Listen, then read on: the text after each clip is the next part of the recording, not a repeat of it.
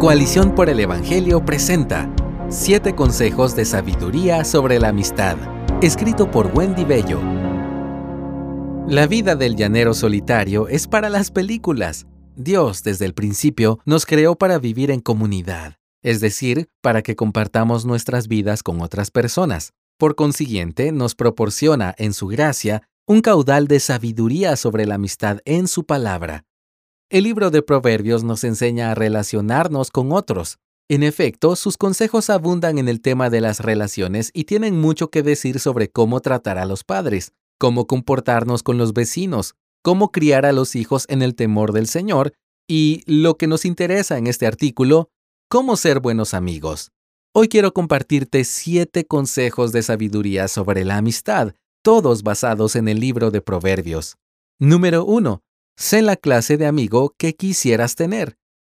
El hombre que tiene amigos ha de mostrarse amigo. Proverbios 18:24. Este consejo de sabiduría nos invita a ser el tipo de amigo que quisiéramos tener, pues muchas veces ponemos expectativas sobre nuestros amigos que ni siquiera nosotros estamos dispuestos a cumplir. Este consejo concuerda con el mensaje de Jesús en Mateo 7:12, donde nos exhorta de la siguiente manera. Por eso, todo cuanto quieran que los hombres les hagan, así también hagan ustedes con ellos, porque esta es la ley y los profetas. Como creyentes, parte de nuestro llamado es ser buenos amigos. Número 2. No participes en chismes. El chismoso separa a los mejores amigos. Proverbios 16:28. Cuando se traiciona la confianza, la amistad sufre daño, a veces irreparable. Por eso, cuando tengas problemas con un amigo, no corras a contárselo a otro. Si eres tentado a ventilar con otros los problemas de alguna amistad, recuerda que el chisme no ayudará a resolver la discordia. Por otro lado, si queremos conservar nuestras amistades, no escuchemos los chismes sobre nuestros amigos, pues también eso socava y destruye las relaciones. Ante un conflicto, sigamos el modelo bíblico para resolverlo. Te sugiero que inicies orando pidiendo al Señor sabiduría para manejar el asunto. Luego, por ejemplo, trata el problema hablándolo con tu amigo. Exprésale en amor lo que crees que está sucediendo. Ser sinceros ayuda a preservar las relaciones. Número 3. Muestra gracia. Cuando se perdona una falta, el amor florece, pero mantenerla presente separa a los amigos íntimos. Proverbios 17:9, como se lee en la nueva traducción viviente. En cualquier momento alguien puede decir algo fuera de lugar, porque el pecado sigue batallando en nuestros corazones. Además, somos limitados y nuestras mentes a menudo intentan recordar más de lo que pueden manejar, así que cuando un amigo te falle, por ejemplo, olvidando una fecha que consideres importante como tu cumpleaños, muestra gracia somos invitados a dar la misma gracia que hemos recibido en Cristo y que seguimos recibiendo cada día. Asimismo, no olvides que en algún momento seremos nosotros quienes necesitemos que se nos extienda gracia. Número 4. Sé leal. Un amigo es siempre leal. Proverbios 17:17, conforme al texto en la nueva traducción viviente. En otras palabras, procuremos que las circunstancias no cambien nuestros afectos ni alteren la amistad. La lealtad es capaz de sostener la amistad, incluso ante el peso del tiempo, pues ser leal implica mostrar fidelidad. Si bien la lealtad es una virtud casi extinguida, nuestro Dios siempre se muestra fiel. Encontramos un ejemplo de lealtad en la amistad entre David y Jonatán. Jonatán, quien era el heredero al trono, puso la amistad por encima de su futuro reino, pues era leal a su amigo David. Lee 1 de Samuel 20, versos 30 y 31. ¿Por qué Jonatán hizo esto? Porque la lealtad reconoce que existen cosas más importantes que la posición, la riqueza, un título o la conveniencia. Así hay amigos más fieles que un hermano, dice Proverbios 18:24 en la nueva versión internacional.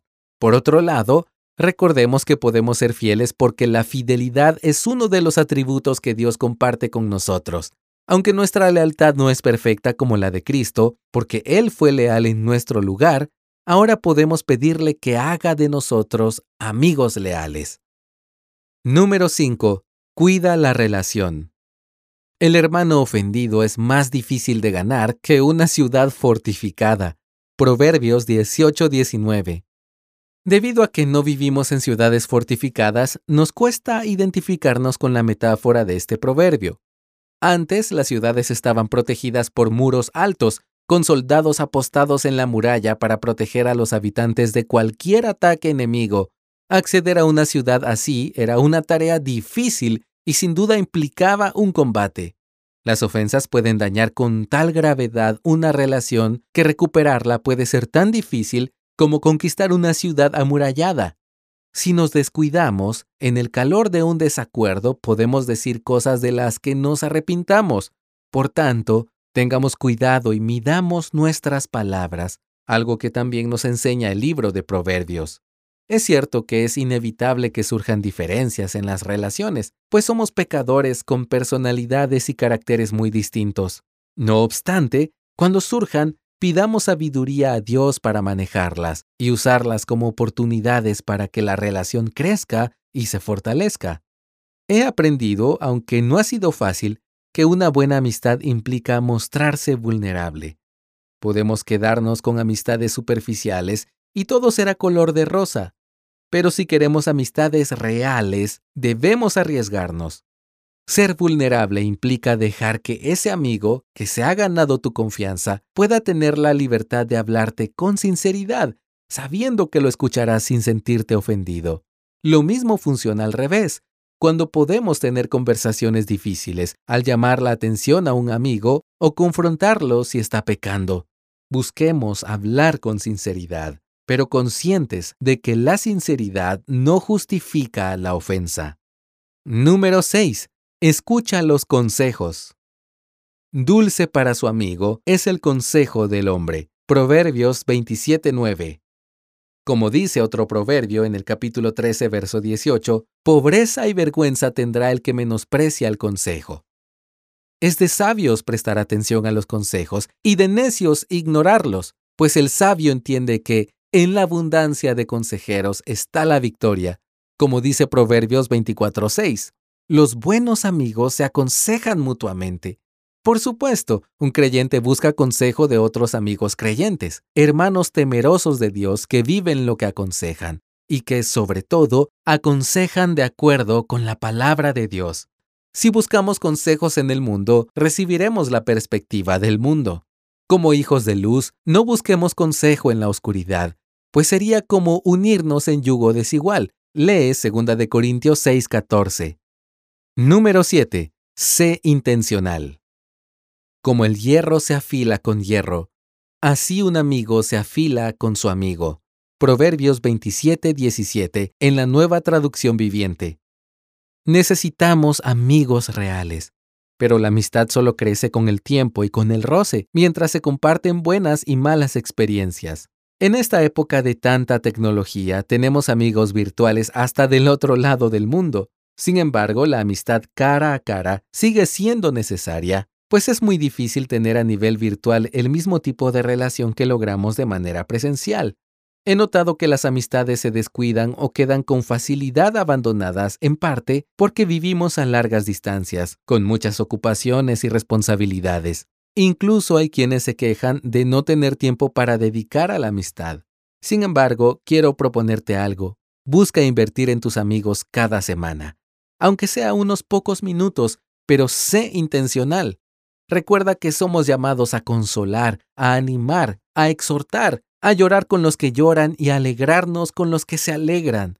Expresa que valoras una amistad y te interesa cultivarla por medio de una llamada telefónica, un mensaje de texto, un correo electrónico o una cita para ir a tomar un café. Usa tu creatividad. Con la mirada en Jesús. Aunque debajo del sol no seremos los amigos perfectos, el Señor todavía está trabajando en nosotros, formando nuestro carácter en semejanza al de Cristo. Somos su obra en construcción y las amistades están incluidas en el proceso. Dios nos sigue transformando para que seamos amigos como Él. Cristo es el amigo que dio su vida por nosotros y por su sacrificio nos llama amigos también. Esto lo puedes leer en Juan 15, versos 13 al 15. Así que, por último, No olvidemos la hermosa esperanza que nos sostiene, pues sabemos que obtenemos perdón y gracia cuando fallamos.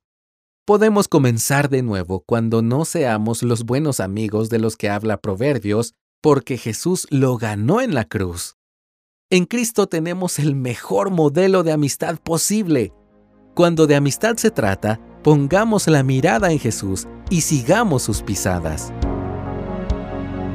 Gracias por escucharnos. Si deseas más recursos como este, visita coaliciónporelevangelio.org.